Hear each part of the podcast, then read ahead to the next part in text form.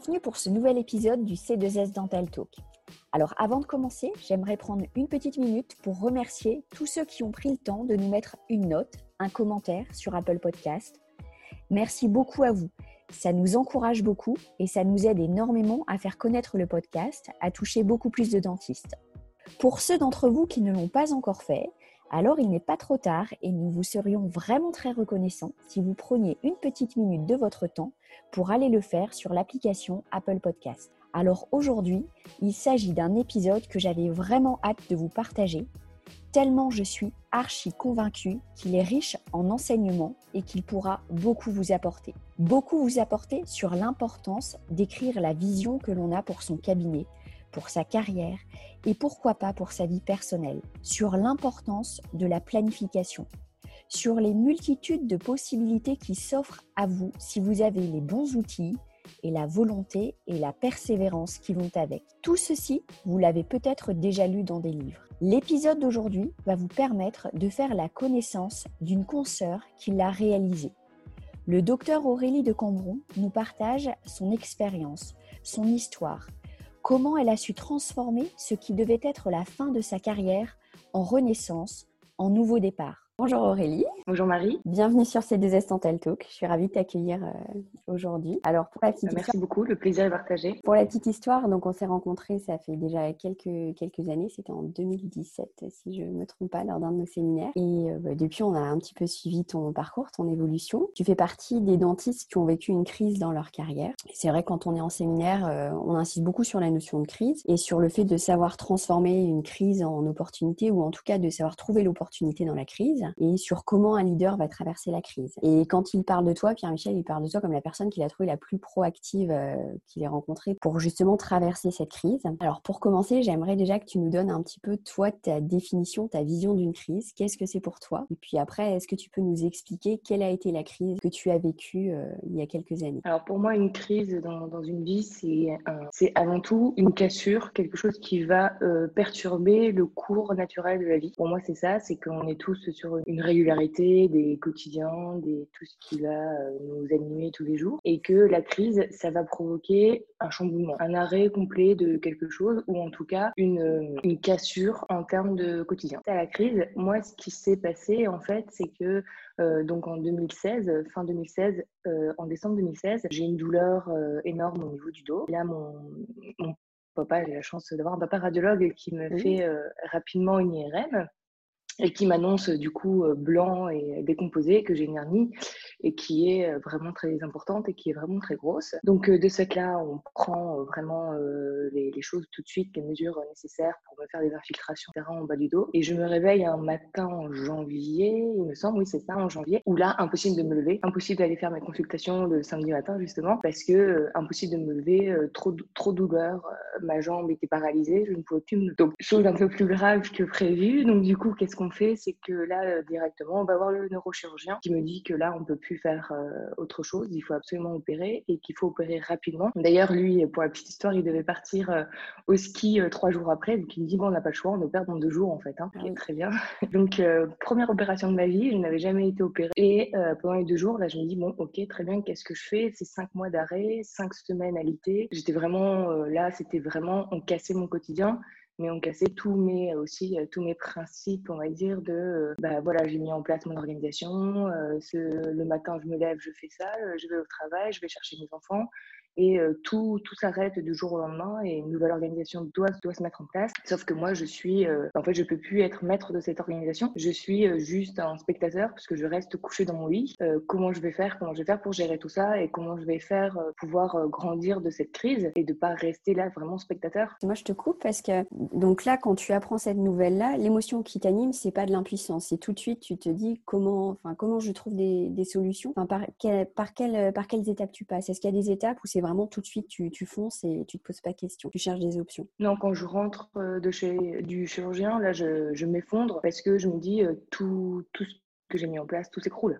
Là, vraiment, c'était euh, c'était un sentiment, oui, d'impuissance, mais c'est surtout de, de me dire, euh, j'y arriverai jamais. Là, je, je, je, veux plus. Comment je vais faire? J'ai deux enfants. Mon, plus petit, il avait euh, neuf mois. Donc, je me dis, comment je vais faire? Même me lever la sieste, par exemple, je ne pouvais pas. Je pouvais même pas. Je l'entendais pleurer. Je ne pouvais pas me lever. J'entendais et je devais tout gérer comme ça. Et c'était c'était compliqué. Mes patients, je devais les annuler, appeler l'assistante pour dire annuler tout, mais je ne sais pas quand est-ce que je reviens. Enfin, et j'avais l'impression que j'étais débordée par cette organisation-là, débordée aussi par le, en fait, l'impuissance que, que tu as quand tu es couché et que tu dois tout gérer et que tu peux rien faire, en fait. Surtout, c'est un drôle de sentiment, c'est un, et je me dis, il faut absolument que, que je trouve une solution. Donc, euh, au début, les solutions, c'était plutôt euh, comment je vais faire pour pouvoir mettre en place. C'était pas de grandir de cette crise. Au début, c'était surtout comment je vais faire pour survivre pendant cette période-là et faire en sorte que ma famille puisse survivre. C'était plutôt ça. C'était un sentiment aussi de, de il faut survivre. Ouais, ok. Pas encore le sentiment de il faut, euh, il faut pouvoir grandir de ça. Et qu'est-ce qui se passe du coup pendant cette période de, de survie?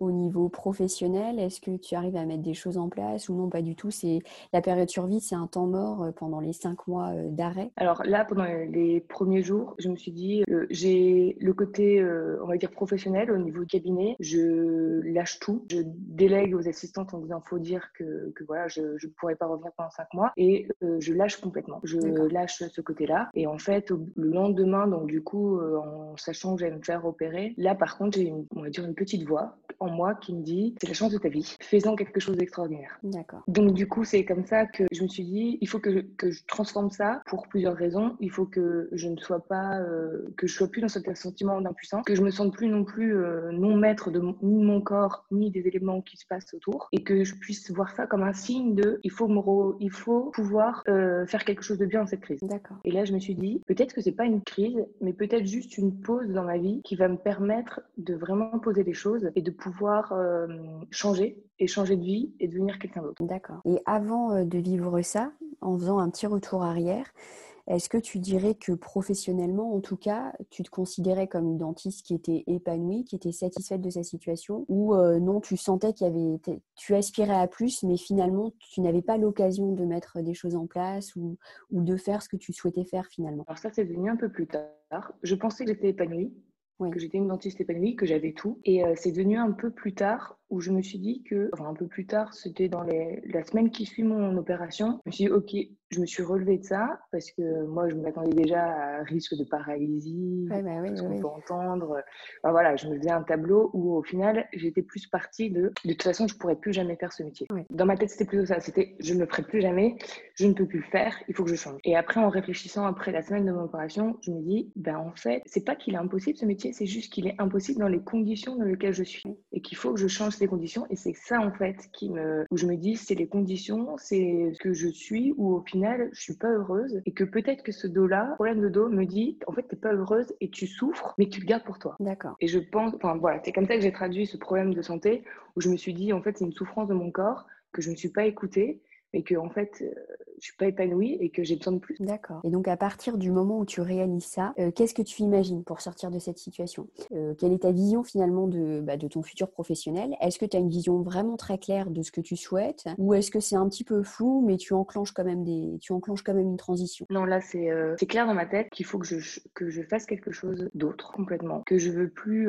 rentrer dans le même schéma routinier qu'avant et qu'il faut absolument que je change. Je change et là je me dis qu'est-ce que tu fais? Donc je commence par faire quoi? Par m'acheter un bouquin d'une bibliographie qui m'inspire et je me dis lis et tu verras bien. Donc je lis euh, ce livre et euh, et là, je me dis, oui, en fait, euh, je vais pouvoir faire autre chose. Il faut que je mette en place et que tout dépend de moi. Et que je me dis, qu'est-ce, que, qu'est-ce qui me plaît? Là, je prends une feuille de papier et, euh, je me dis, voilà, qu'est-ce que j'aime? Qu'est-ce que je veux? Qu'est-ce que je veux transmettre? Qu'est-ce que je voudrais euh, faire? Et si demain, c'était le dernier jour, qu'est-ce que je, qu'est-ce que je voudrais qu'on retienne de moi? Donc, du coup, et je me dis, je peux pas, mon hernie, par exemple, si j'avais jamais pu reprendre, est-ce que j'aurais été comblée de cette partie professionnelle? Ou j'aurais eu l'impression de ne pas être comblée? Donc là, c'est ce que j'ai écrit sur une feuille en me disant, voilà, pour être comblée, qu'est-ce que je veux exactement. Et si demain ça, arrive, c'est-à-dire que si demain on me redit, on me recondamne à une situation comme ça, euh, est-ce que euh, je me relèverais de la même façon Est-ce que ce serait la même chose ou pas? Et donc du coup j'ai écrit et qu'est-ce que et ce que je voulais moi c'est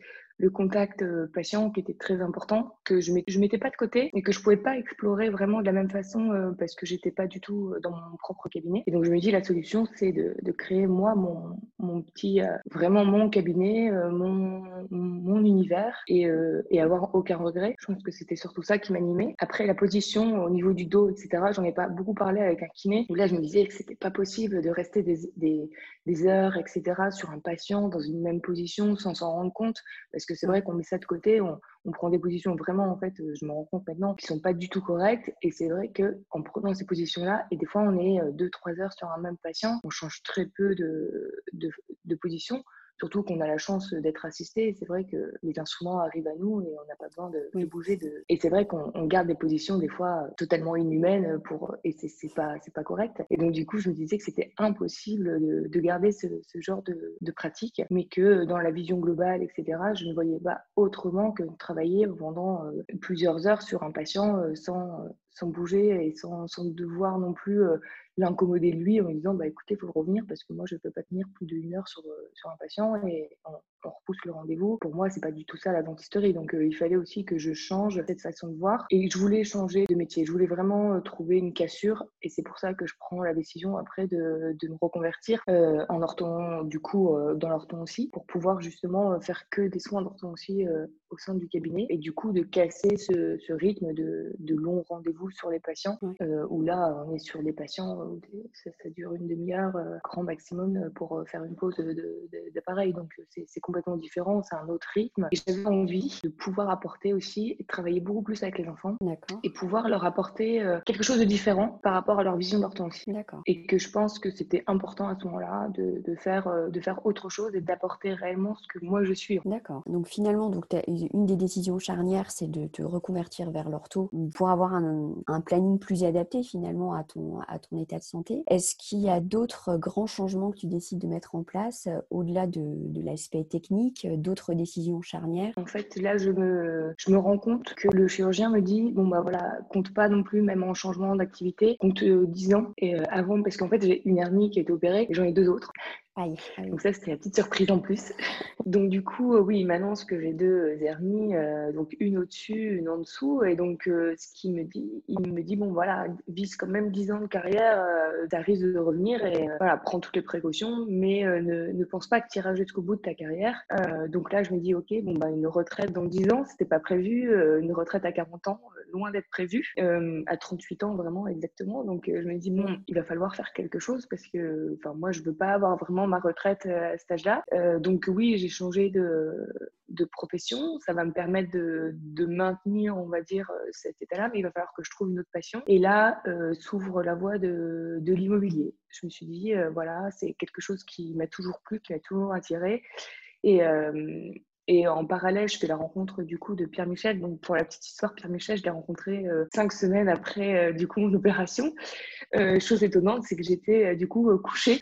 J'ai pas si tu te rappelles Marie, et c'est à la première session, j'étais allongée par terre au pied de Pierre Michel. Voilà. Donc peut-être la première à être allongée sur le dos par terre et voir Pierre Michel de cette vision-là.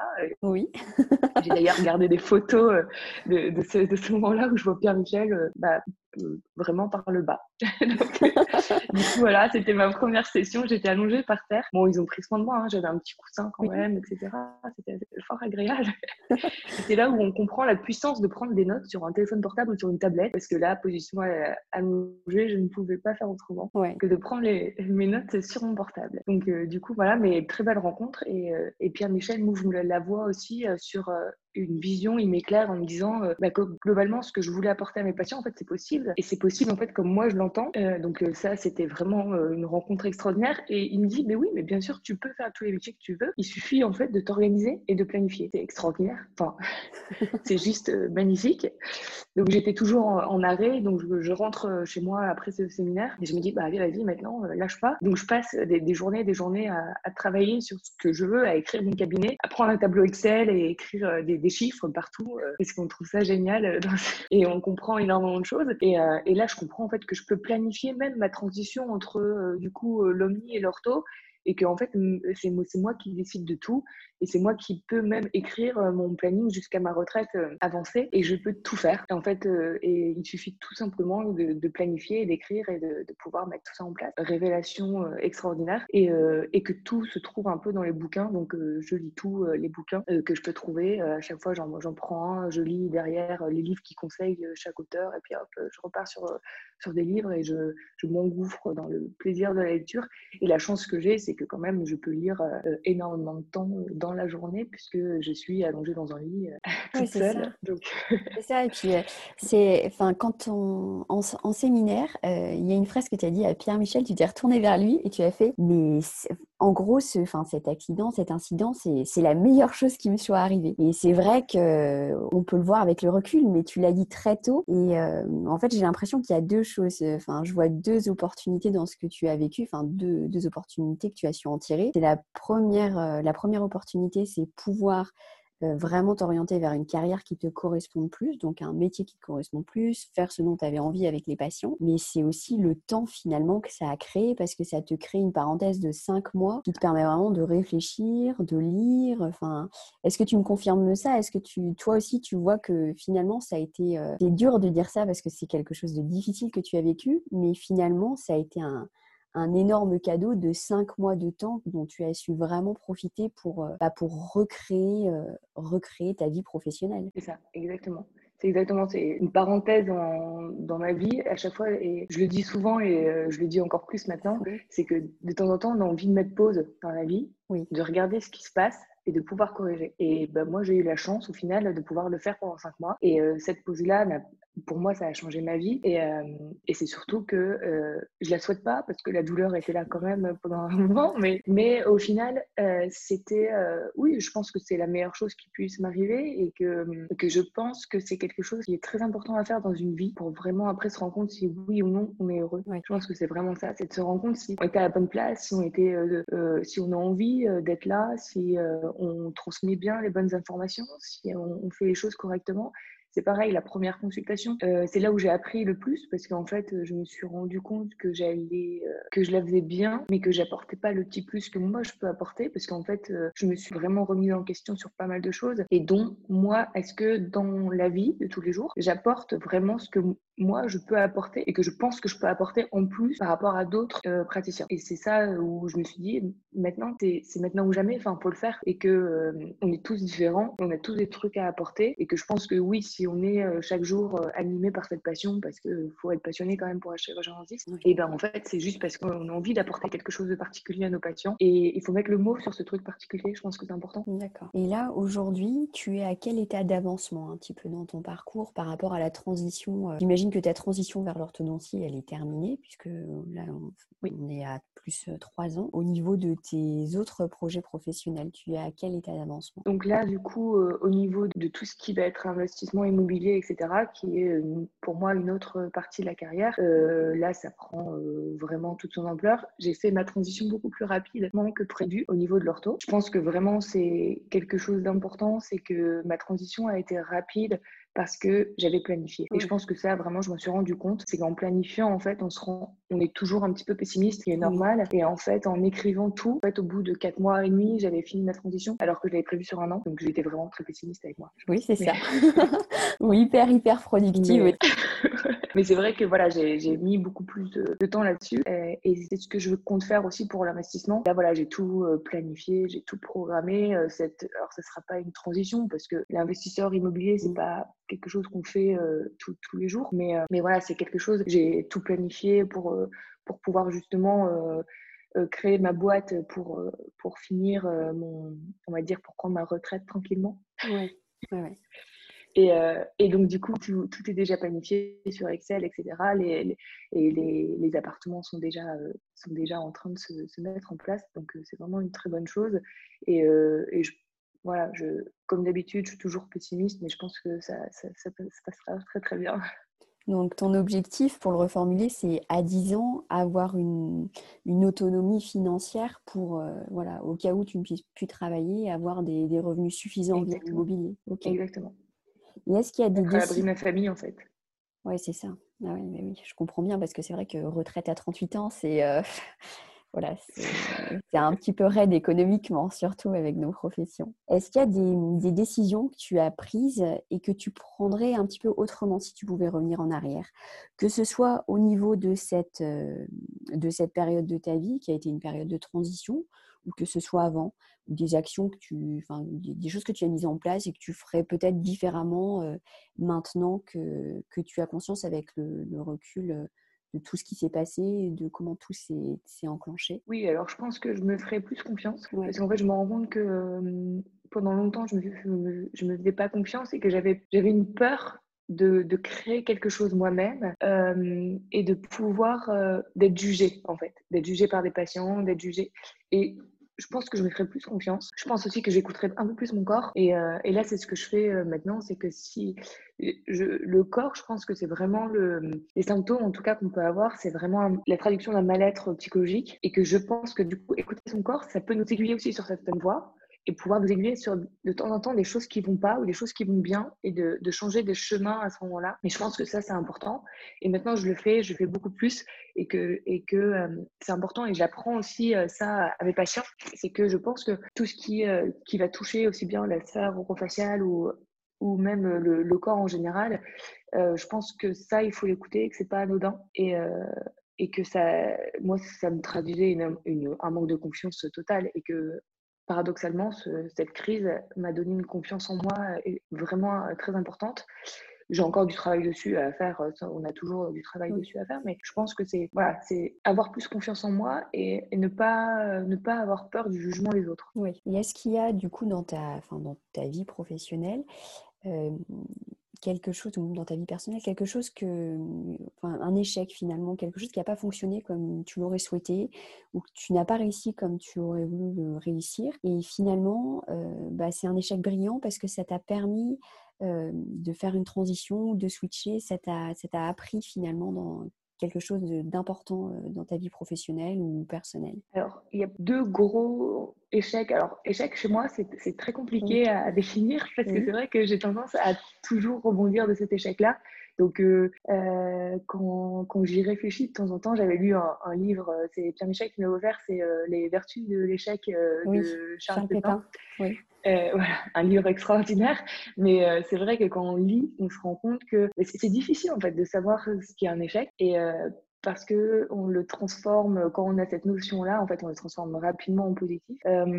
après, c'est quelque chose qui, j'ai passé, j'ai redoublé donc du coup ma première année de médecine. Oui. Et ça, pour moi, on peut dire que c'est un échec. Euh, bien sûr, euh, bon, ça c'est euh, la deuxième année, je l'ai eu sans, problème. Donc voilà, on a transformé l'échec. Mais parce que je me suis dit en fait que eh ben, peut-être qu'un examen, juste un examen, m'empêcherait de faire la profession que je veux. Et ça, c'est je me suis dit, mais c'est quand même assez, assez dur parce que je suis sûre que je veux faire ça, je suis sûre que et depuis toute petite, je veux faire ce métier-là.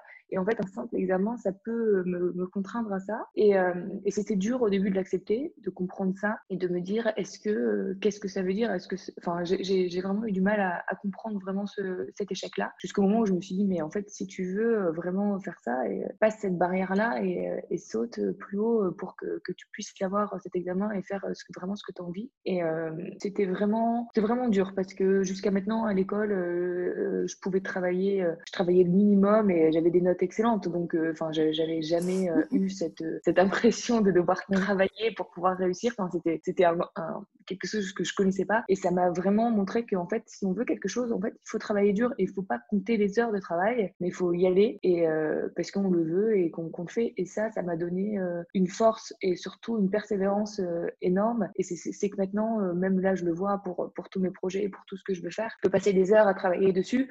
Et c'est cette capacité-là que j'ai appris. C'est pour ça que bon, maintenant je le considère plus comme un échec, mais que en fait, quand tu veux quelque chose, bah, vas-y à fond et compte pas les heures que tu passeras pour ça. C'est que tu, passeras peut-être des heures et des heures, tu mettras plus longtemps que les autres, euh, tu auras peut-être plus de difficultés que les autres, mais euh, si tu veux y arriver, tu pourras y arriver et c'est la persévérance qui va te donner ça. D'accord. Et je l'ai un peu revécu après, euh, parce qu'avec mon hernie, on me disait, le, le, neurochirurgien m'a dit non, mais la course à pied, plus jamais. Et, moi, j'adorais ça. Et, donc, du coup, j'ai trouvé un kiné et je lui ai dit, écoute, moi, je veux que tu m'apprennes je, veux recourir un marathon, je veux faire un semi-marathon. Donc, enfin voilà, il faut faire une rééducation en fonction de ça. Mais moi, je veux courir, c'est ton challenge. Et le kiné, quand il m'a vu la première fois, il m'a dit Mais c'est un peu bizarre, enfin, tu viens de te faire opérer d'une hernie, toi, tu veux courir. Enfin, au bout d'un moment, tu me demandes pas l'impossible, quoi. Enfin, et, et, je lui ai dit Non, je pense que c'est pas impossible, c'est une volonté et je pense que je, suis, que je le veux. On, on fera ce qu'il faut, je mettrai le temps qu'il faut, et, mais je veux, je veux absolument faire ça. Et euh, donc le kiné m'a beaucoup euh, accompagné là-dessus. Et il m'a dit ok, moi je, je, relève le défi. Et, euh, et, donc du coup, il m'a, on a fait 5 km en marchant. il venait avec moi le matin, on allait courir très tôt, 5 km. et, il me disait, tu vois, c'est dur, etc. J'ai dit, non, non, on y va, on y va, allez, on y retourne, on y retourne.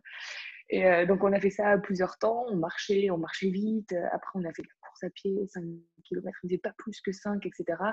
Euh, et au bout d'un an, euh, j'ai fait mon semi-marathon comme c'était prévu, donc euh, sans, aucun problème. Et maintenant, je recours trois fois par semaine sans aucun problème. Donc voilà, le challenge a été relevé, mais grâce, je pense que c'est grâce à cette persévérance que j'ai appris du coup en, échouant mon, premier P1. Je pense que ça, c'est un des échecs vraiment très importants. Un deuxième, ça serait éventuellement de là où je travaillais avant en omnipratique. Donc du coup, c'est quand j'ai pris la décision du coup de, de, changer de, de profession, j'ai appelé mon, cabinet euh, mes deux praticiens, et je leur ai dit voilà, je, change tout. Et un des praticiens qui faisait euh, l'orthodontie du coup à, en Belgique m'a dit ok très bien, bah écoute, euh, tu, tu, reprends quand Je lui ai dit en, juin. Il m'a dit bon bah écoute, tu reprends Omni et ortho, je t'emmène dans mon cabinet en Belgique et tu apprendras tout. Donc ça c'était une chance inouïe. Euh, mais par contre, euh, ça m'a freiné dans mon envie de, de créer mon cabinet euh, parce que je me suis dit, bon, au final, je suis redevable. Il m'a tout appris, je suis redevable. Et je pense que ça, voilà, c'est pas un échec, mais c'est quelque chose encore où je me suis en fait pas fait confiance et j'aurais dû me faire confiance bien avant. Donc, j'ai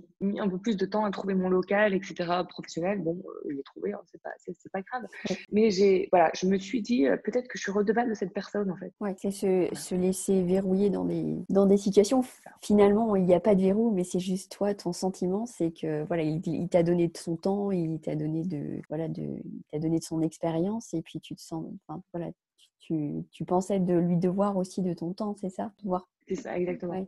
Donc c'est voilà, en fait comprendre que, mais en fait c'est pour tout, c'est qu'on peut la confiance ça met longtemps, euh, ça, met plus longtemps euh, entre deux personnes pour, euh, pour se mettre en place, mais en fait pour soi-même aussi, enfin ça, ça, peut mettre longtemps, mais ça peut être très rapidement brisé et, et, retourner dans un schéma en fait qui nous rassure plutôt nous, en disant bon au final c'est rassurant, et je me mets dans ce petit cocoon et puis j'oublie qui je suis et, et, on s'oublie très facilement en fait. Hein, et, là ma encore une fois, ma, ma petite voix intérieure m'a dit, mais enfin, arrête, euh, enfin, sors de ce schéma-là et, euh, réexprime-toi. Enfin, sinon, tu, vas mettre euh, tout ce que tu as appris pendant cinq mois de ton arrêt, tu mets tout de côté juste parce que tu penses être redevable de quoi que ce soit. Donc, voilà.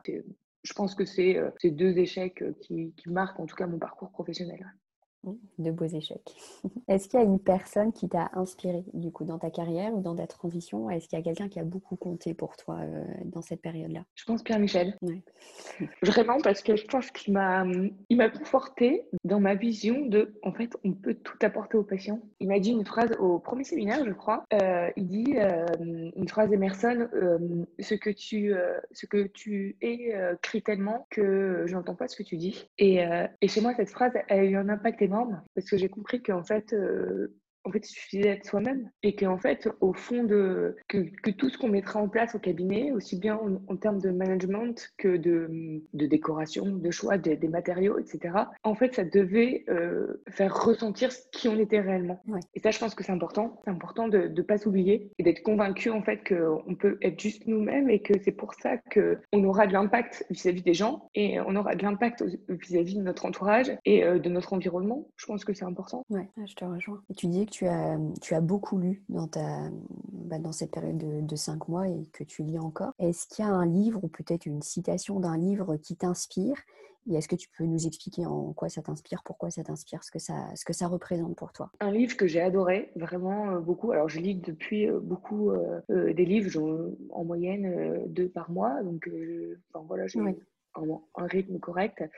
Et, et c'est vrai que le dernier qui m'a marqué, c'est le livre de, de, Nike, la bibliographie de Nike, qui, a, qui est extraordinaire. Enfin, c'est vraiment, on arrive vraiment à, se mettre à sa place. Au final, ce qu'il vit, ce qu'il a fait, ce qui, etc., c'est quelque chose d'extraordinaire. Mais en fait, à la base, c'est quelque chose qui est tout simple. C'est que et il a vécu des échecs, et des gros échecs, euh, voilà, énormément. Et en fait, il s'en relève toujours. Et je pense que ça, c'est important, c'est qu'on se relève toujours de nos propres échecs à partir du moment où on comprend pourquoi on est arrivé là et pourquoi euh, on, et qu'on se remette en question. Et, euh, et, ce livre, ça a été vraiment où je me suis rendu compte que ça peut être des erreurs au niveau de, du management, ça peut être des erreurs aussi juste au niveau de juridique où en fait on ne va pas au, fond, au fond des choses, etc.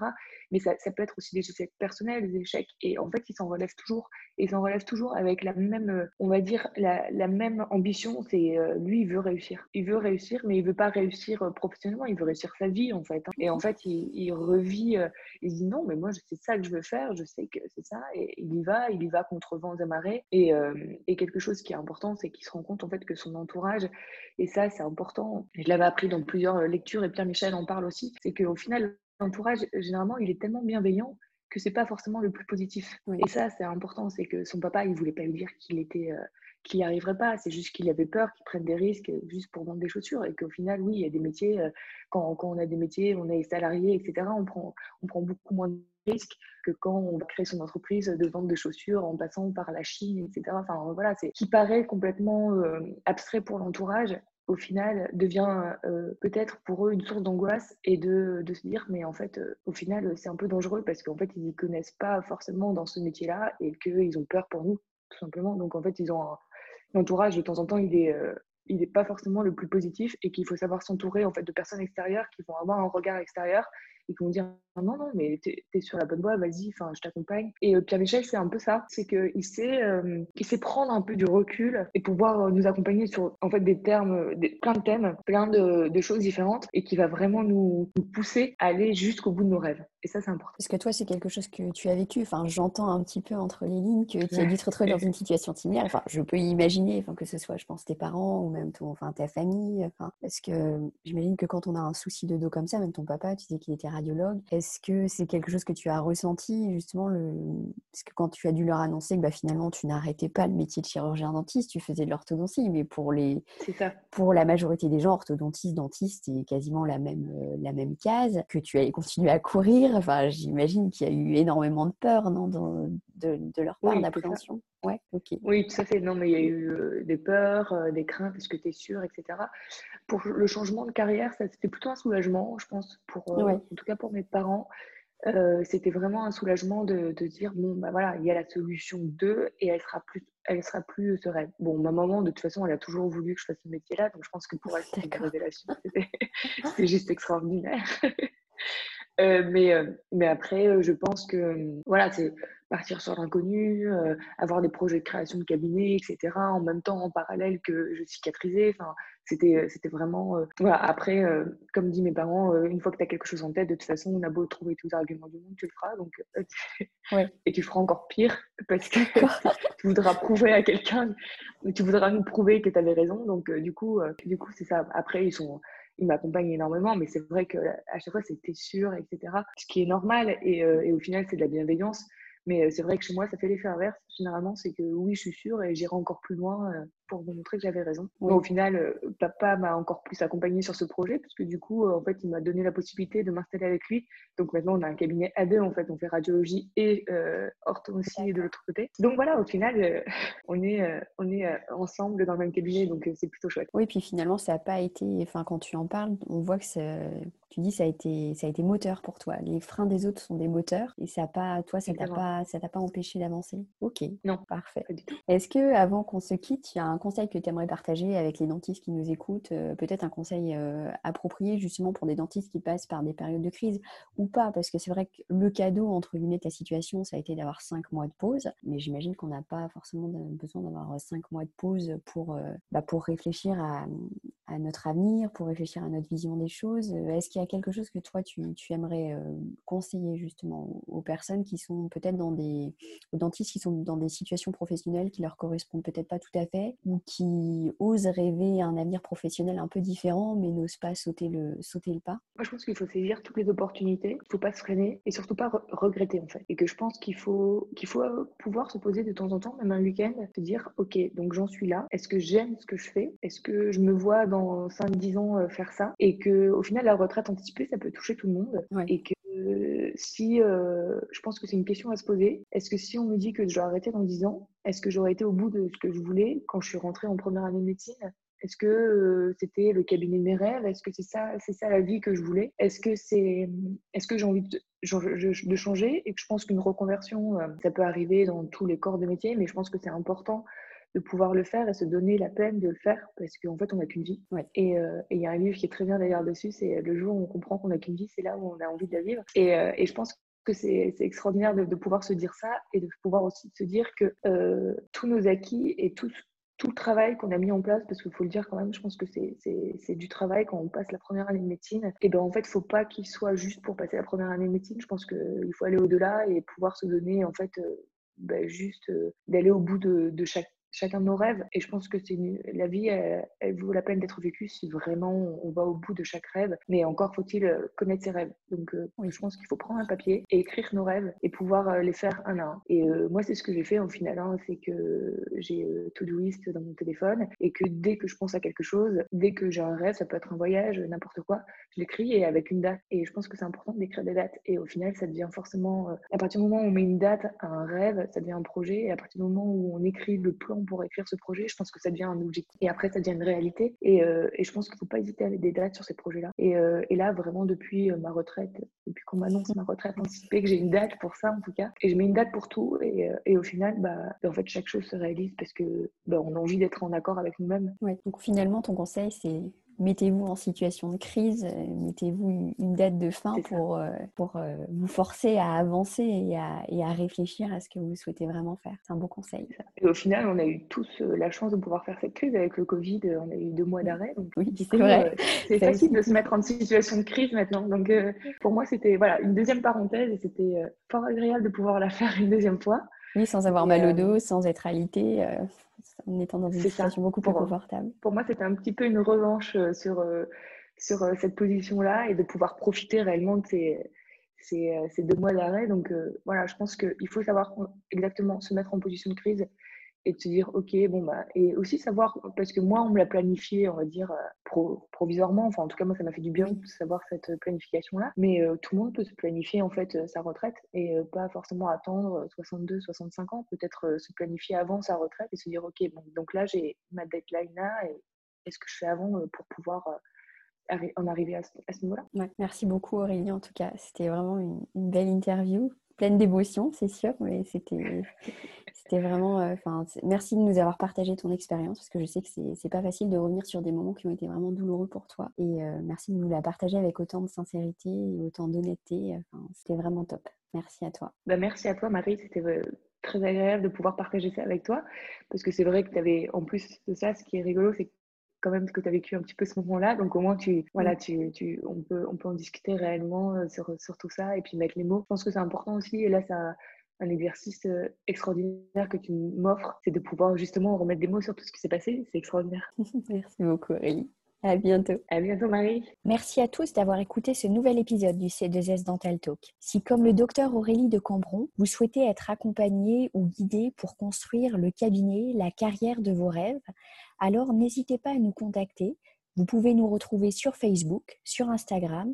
Vous pouvez retrouver également nos formations sur notre site internet www.c2sformation.fr. N'hésitez pas également à nous faire part de vos questions, de vos suggestions, de vos remarques.